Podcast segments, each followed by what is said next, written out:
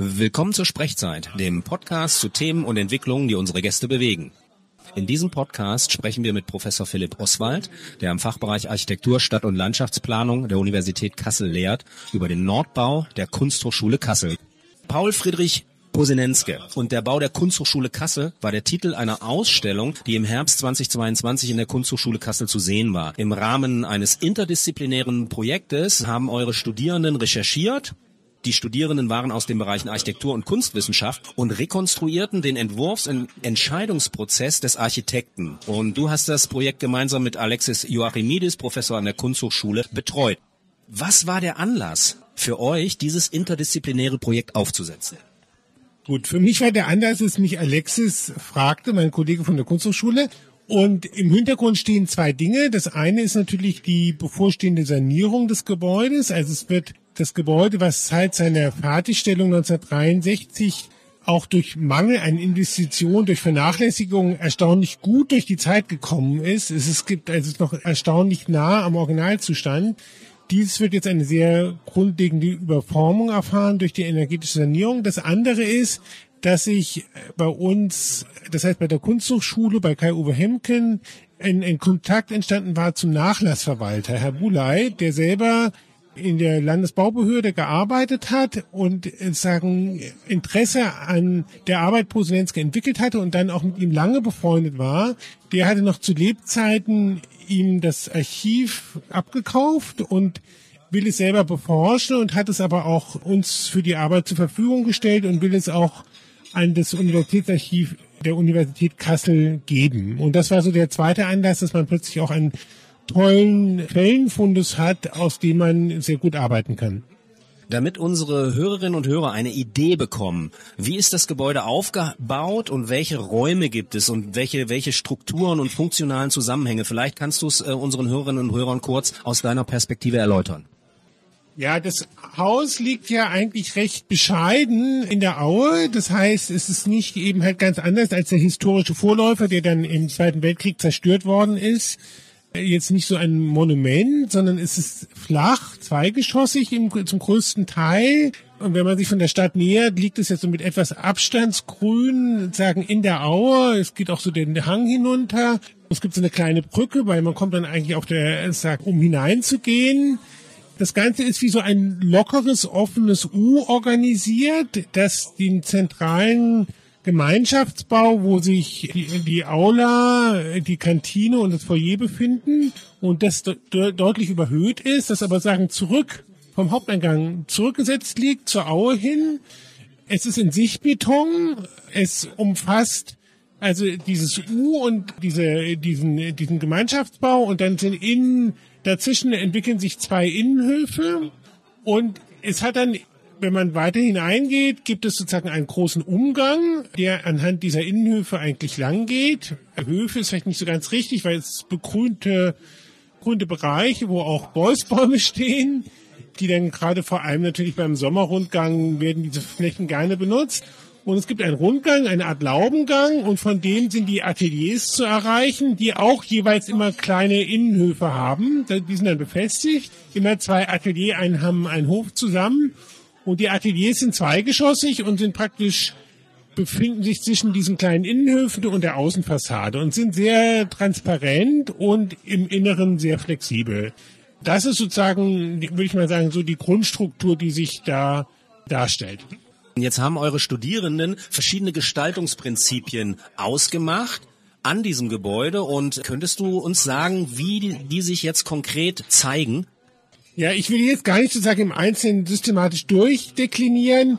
Der Bau hat eine, eine erstaunliche Leichtigkeit, fast Lässigkeit, würde ich sagen, und auch so eine gewisse Informalität. Das sagen, haben auch die Nutzer alle gesagt, dass er eigentlich einlädt zur Aneignung. Er ist nicht sozusagen so eine starke Setzung in dem Sinne, dass der Architekt eine ganz strenge Form vorgibt, sondern es ist eigentlich eine Infrastruktur, die der Schule zu ihrer Benutzung äh, darlegt. Posenenska hat sich auch darüber Gedanken gemacht. Das, also ich habe ja schon erzählt, die, die, die, die, die, die Ateliers sind zweigeschossig und es gibt so eine Art Messebausystem, in dem man diese Ateliers auch ändern kann. Das ist so vorgesehen. Der Sichtbutton ist auch so ein bisschen rau. Man sieht die, die Schalung Und es ist nicht sozusagen so etwas wie, was so eine abgehobene, elitäre Haltung hat, fass mich nicht an, sondern es ist eigentlich wirklich für den Gebrauch gedacht. Dann ist halt sehr schön, das war eines der Themen, die die Studierenden bearbeiten haben, der Schichtung. Man hat ja manchmal bei modernen Gebäuden so eine Problem, dass so eine Glasfassade ist wie so eine, wie so ein Rasiermesser, dünn und scharf. Und bei Posenenski ist so, dass er relativ viel so in diesem Bereich der Fassade organisiert, den Sonnenschutz, die Heizung, die auch Außenumgänge und so. Und das wird sozusagen so einer tieferen Schicht von ein, zwei Metern, die sagen so ein, ja, sehr angenehmen Übergang von innen und außen schaffen, die eben halt bei der hohen Transparenz, die das Gebäude hat, trotzdem sozusagen so eine Raumzone definieren, und er spielt auch gerne immer mit so Gegensätzen. Also es gibt dieses helle offene mit sehr viel Glas. Es gibt dann aber auch Bereiche, die sehr stark durch diesen Sichtbeton und auch verschlossen sind. Also es gibt so ein, so ein Spiel zwischen Öffnen und Schließen, auch mit diesen Innenhöfen, was ein relativ komplexes Raumgefüge ist. Es ist nicht so banal. Es ist jetzt nicht so eine durchrationalisierte moderne Kiste. Manchmal hat es fast was Labyrinthisches. Also ich glaube, für jemanden, der das Gebäude nicht gut kennt, ist es gar nicht so einfach, sich darin zurechtzufinden. Das könnte man jetzt auch kritisieren, aber es ist, glaube ich, in dieser in dieser Entspanntheit, die es zum Ausdruck bringt, und es ist ja auch vielleicht auch richtig, muss ja jetzt nicht jeder Mensch, der zum ersten Mal dahin kommt, jetzt gleich das ganze Gebäude durchdringen können. Das ist ja auch so ein bisschen Schutz der privaten Arbeitsbereiche ist es, glaube ich, sehr angemessen und wird von seinen Benutzern auch einfach wirklich geliebt. Jetzt ist es so, was ja hin und wieder mal vorkommt in der Architektur, Posenenske konnte und durfte die Möbel für diesen Bau mitentwerfen. Und spielt das jetzt aus deiner Perspektive, beziehungsweise aus der Perspektive, was die Studierenden erarbeitet haben, nochmal auch eine wichtige Rolle, um dieses Gesamtkonzept, sage ich mal, zu verstehen? Ja, das ist schon bemerkenswert. Also man könnte fast sagen von Gesamtkunstwerk. Das geht auch in eine Tiefe, die ist heute kaum mehr vorstellbar, außer es sind absolute Luxusprojekte. Und das ist es ja nicht. Das ist ja einfach ein Staatsbau, ein Schulbau, dass ein Architekt wirklich die Tische, die Schränke, die Lampen, die Leuchten, all das entwerfen darf. Das wäre heute gar nicht mehr machbar und nicht mehr denkbar. Aber es ist natürlich gehört zu dieser Gestaltqualität, dass sozusagen aus einem aus einer Entwurfshaltung das Ganze sozusagen gestaltet ist und auch sehr gelungen gestaltet ist und auch sehr Möbel, die sehr praktikabel sind, die auch nicht, also bequem sind. Es ist nicht so, er war da auch nicht so ganz rigide. Es gibt auch Sachen, die er dann zugekauft hat. Er musste jetzt nicht so, jetzt die, die Signature Architecture, alles muss von ihm sein, aber er hat halt die Chance gesehen und genutzt, sagen wirklich, dass Ganze zu gestalten, auch mit in der, auch diese Möbel sind von, von hoher Qualität. Jetzt ist es so, wir haben ja in Kassel insgesamt noch relativ viel ganz gut erhaltene Nachkriegsarchitektur. Also so und wie würdest du das einschätzen? Also was macht diesen Bau besonders für die Nachkriegsarchitektur in Kassel? Also in meinen Augen, ich meine, da mögen die Urteile äh, auseinandergehen. Ich glaube, dass es mit der beste Bau ist. Also wir haben sicherlich auch gute Nachkriegsarchitektur in Kassel von anderen Architekten, aber auch einiges, was nicht so dolle ist oder also was mittelmäßig ist oder manchmal auch vielleicht schlecht. Also hat eine ganze Bandbreite. Es gab ja damals ein sehr breites Baugeschehen, ist ja auch, also ist so. Der Bau steht schon etwas heraus, natürlich auch, weil man kann es auch jetzt mal so sagen, das liebt der Kassler ja auch die Dokumenterbezug. Also aus der Kunsthochschule ist ja auch die Dokumente hervorgegangen. Die Kunsthochschule selber war auch ein Bau, der im Rahmen von Dokumenteausstellungen immer wieder benutzt worden ist und er hat dadurch auch eine relative Bekanntheit. Das merkt man auch, also als wir jetzt, wir hatten ja diese Ausstellung letzten Herbst gemacht und diese, die Resonanz darauf, auch äh, sagen aus fernen Ecken der Republik war bemerkenswert. Das wäre sehr deutlich. Er wird, also er steht da schon heraus in der Qualität und auch in seiner Bekanntheit über vielen anderen Kasseler Bauten. Das muss man absolut sagen.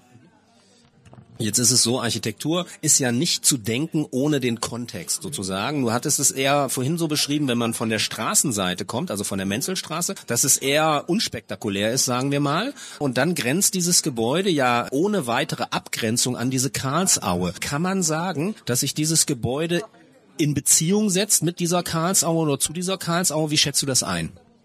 Ja, es ist halt ein Baukörper, der jetzt nicht sozusagen die, den Gegensatz von ich bin ein Gebäude, ein Monument und das, das steht jetzt hier auf einer grünen Wiese, sondern es geht eigentlich in der Art, wie der Bau, also sagen, der Bau atmet sehr und es geht eigentlich bis zu einem gewissen Grad, könnte man auch sagen, die Auflösung des Gebäudes in die Landschaft, ja, durch diese bewusst und das hatte sich Posenenske sehr gut überlegt und man sieht auch in seinem Nachlass, also auch die Variantenuntersuchung, die er gemacht hat, dass es nicht nur so diese sagen Flachheit, diese äh, Zweigeschossigkeit, also recht niedrig ist, sondern dass es auch so versetzt gibt und Versprünge gibt, die es auch nochmal mehr in die Landschaft einbetten. Also das ist ganz klar und das ein wesentlicher Teil des Gebäudes ist auch, dass man natürlich diesen Park so toll da drin erfahren kann. Also man hat immer wieder den Bezug nach draußen, äh, zum, zum Park, zu den Bäumen, zum Himmelslicht.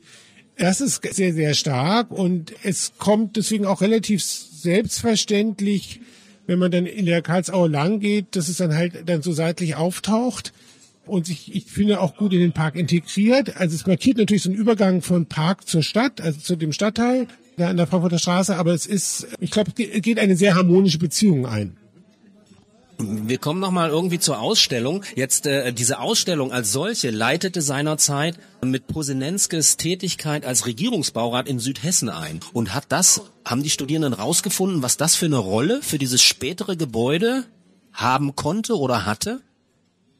Also Posenenske, das war schon, ich meine, da kann man auch noch mal zurückgehen in, in, in die Nazi-Zeit, da hat er diese Ausbildung gemacht das ist auch nicht immer alles so, also es ist nicht schlimm, aber auch nicht äh, besonders ruhmhaft, wie er sich da verhalten hat. Und es war für ihn auch eine gewisse Sicherheit, die, diese Anstellung im, im staatlichen. Man muss dazu sagen, Staatsbaumeister war früher etwas sehr Wichtiges und auch sehr Qualitätsvolles.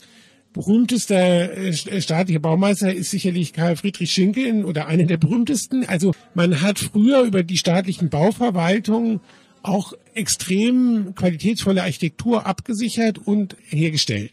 Da gibt es auch noch viele andere berühmte Namen. Das bricht dann ab in den 1970er Jahren. Und das ist nicht nur in Deutschland so, das ist europaweit so. Rem Koolhaas hat dann mal so auf der Architekturbiennale in Venedig auch eine äh, kritisch-melancholische Reflexion gemacht. Und jetzt hat Posenenske das nicht mehr in dieser Rolle gemacht, sondern er wechselt ja praktisch, er wird als Hochschullehrer berufen, aber es ist ein doppelter Verabredung. Es gibt sagen, er wird die Architekturlehre übernehmen und er darf dieses Gebäude bauen. Es gab damals keinen Wettbewerb, keine Ausschreibung, sondern es war diese doppelte Verabredung, die er dann durchaus als Privatarchitekt, also er hat sozusagen in so ein bisschen so eine, in so einer Doppelrolle agiert. Also er war Hochschullehrer, Teil des Kollegiums an der Kunsthochschule, aber gleichzeitig der beauftragte Architekt, der mit seinem Privatbüro das Gebäude realisiert hat. Kannst du unseren Hörerinnen und Hörern vermitteln, was dieses Gebäude, also die Kunsthochschule, der Nordbau, für das Gesamtwerk dieses Architekten bedeutet. Also vielleicht nochmal als, als eine, als eine Info für unsere Hörerinnen und Hörer. Äh, Posinenske war auch am Wiederaufbau des Schlosses in Bad Wilhelmshöhe beteiligt. Ne? Also es war ja auch ein großes Projekt, ne? damals umstritten, beim Wiederaufbau umstritten. Ähm, wie, wie, also wie bindet sich sozusagen eine Kunsthochschule in das Werk dieses Architekten ein? Oder ist es besonders herausragend und möglicherweise ist man da gar nicht mehr dran gekommen. Das gibt es ja durchaus auch in der Architekturgeschichte. Ja, so krass würde ich nicht sagen. ist sicherlich sein berühmtester Bau.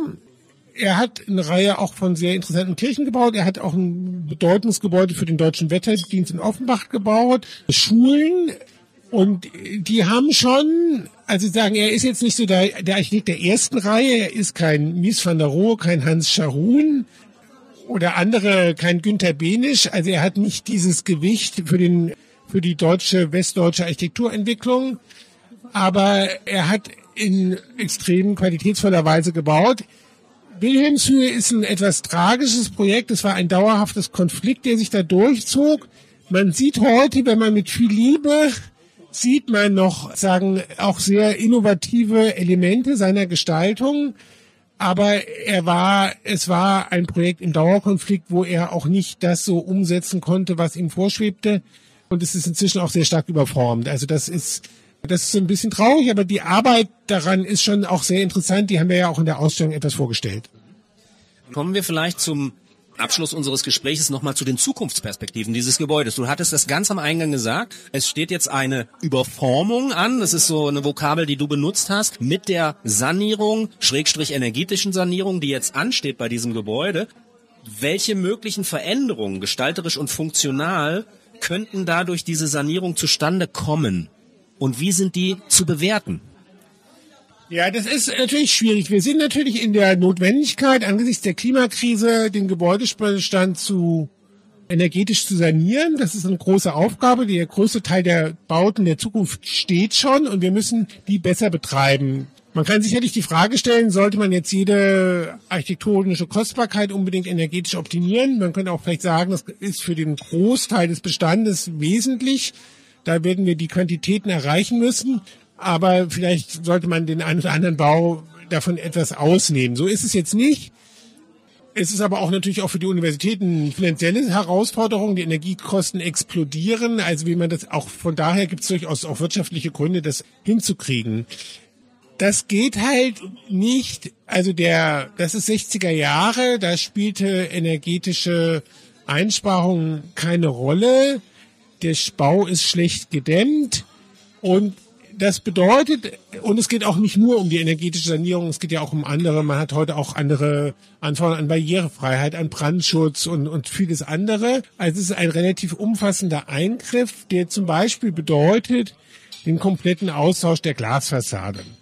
Das ist natürlich im Architektenherz sehr bitter, weil da viel verloren geht und auch die Nutzer, also sozusagen Posenenske hat Schiebetüren gemacht, das ist nach heutiger baurechtlicher Möglichkeit kaum mehr möglich, weil das sind dann auch Fluchtwege und so weiter. Ich will jetzt den, eure Hörer da nicht mit den Details, aber das ist sehr konfliktreich, weil sozusagen die Denkmalpflege, die hat eigentlich sehr stark sozusagen eigentlich so eine Bildorientierung, also dass man möglichst versucht, die äußere Erscheinung wieder gleichzuhalten, was aber nicht heißt, dass sozusagen dann andere Dinge bleiben, wie eben halt, ich sage jetzt die Funktionalität mit den Schiebentüren, die den Studierenden und den Lehrenden sehr wichtig ist, weil das auch damit zu tun hat, dass man diese Flächen auch als Display benutzen kann bei in der Arbeit und auch wie sie dann rein und rausgehen und wie die Türen geöffnet sind und das Teil Alltagsleben da dran das hat dann schon relativ starken Auswirkungen und da ist es ganz schwierig, da Lösungen zu finden. Ich frage mich und ich möchte das auch mit einem Kollegen bearbeiten im Wintersemester, das kommt dann für die eigentliche Sanierung zu spät, die nächsten Frühjahr wohl einsetzt, ob es immer richtig ist, sozusagen sich an der Bildhaftigkeit des Denkmals zu orientieren. Also wenn wir jetzt einfach uns mal in die, in, in die, in die, in die Idee versetzen, Posenenske würde noch leben und hätte den Auftrag, diese Sanierung zu machen. Ich wäre mir nicht sicher, ob er die gleiche Fassade, die er 63 mit den damaligen Anforderungen und den damaligen technischen Möglichkeiten genauso wiederentwürfen würde, oder man könnte ziemlich sicher sagen, ganz bestimmt nicht, sondern er würde aus seiner Haltung ganz andere architektonische Lösungen für diese Fassade finden. Und ich frage, das ist natürlich Denkmalsturz, kann man jetzt sagen, obwohl ich ja im Denkmalschutz auch in Hessen involviert bin, aber ich finde, wir sollten mal solche Debatten führen. Ist es eigentlich, tut man dem Gebäude gut, sozusagen das mit den heutigen Medien so möglichst zu so einer Art Mimikrie nachzustellen? Oder entspricht es diesem Geist der Architektur nicht mehr, da sagen, sich zu einem neuen Aufschlag zu, zu trauen? Wie auch immer. Es ist ein sehr konfliktreicher Vorgang, der auch in der Kunsthochschule für sehr viel Aufruhr sorgt. Ich denke, dass die gewissenhaft, die Architekten, die am Start sind, da ganz gewissenhaft ihrer Aufgabe nachgehen. Es gibt aber auch schon das Problem, dass der Auftrag an mehrere Büros verteilt ist, weil es, der hat mehrere Abschnitte und ich glaube, es ist gut, wenn die Öffentlichkeit ein starkes Auge drauf hat, weil manchmal geht es schon auch ein bisschen darum, mit welcher Sorgfalt oder auch mit welchen Geldressourcen so etwas gemacht wird. Und diese Wertigkeit des Gebäudes ist außer Frage und es ist insofern sehr wichtig, dass da über diese Qualitäten und die Entscheidungen auch gerungen wird und es auch einen, eine, eine öffentliche Wahrnehmung gibt und auch vielleicht auch eine öffentliche Meinung dazu. Könntest du für dich eine wünschenswerte Perspektive formulieren für ein solches Gebäude, was du ja als ähm, sehr herausragend beschrieben hast?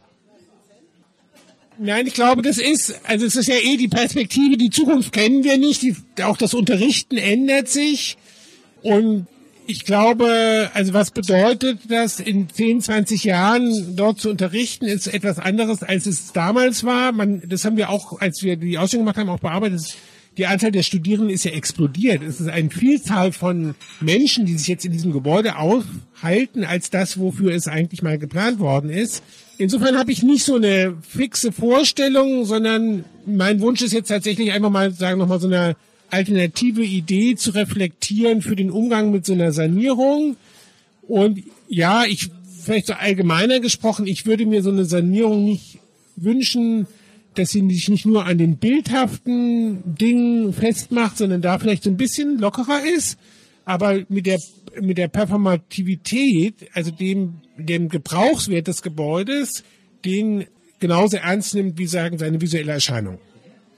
Bis hierher erstmal ganz, ganz herzlichen Dank, Professor Philipp Oswald, Lehrender am Fachbereich Architektur, Stadt- und Landschaftsplanung der Universität Kassel zum Nordbau der Kunsthochschule von Herrn Posinenske. Vielen, vielen Dank.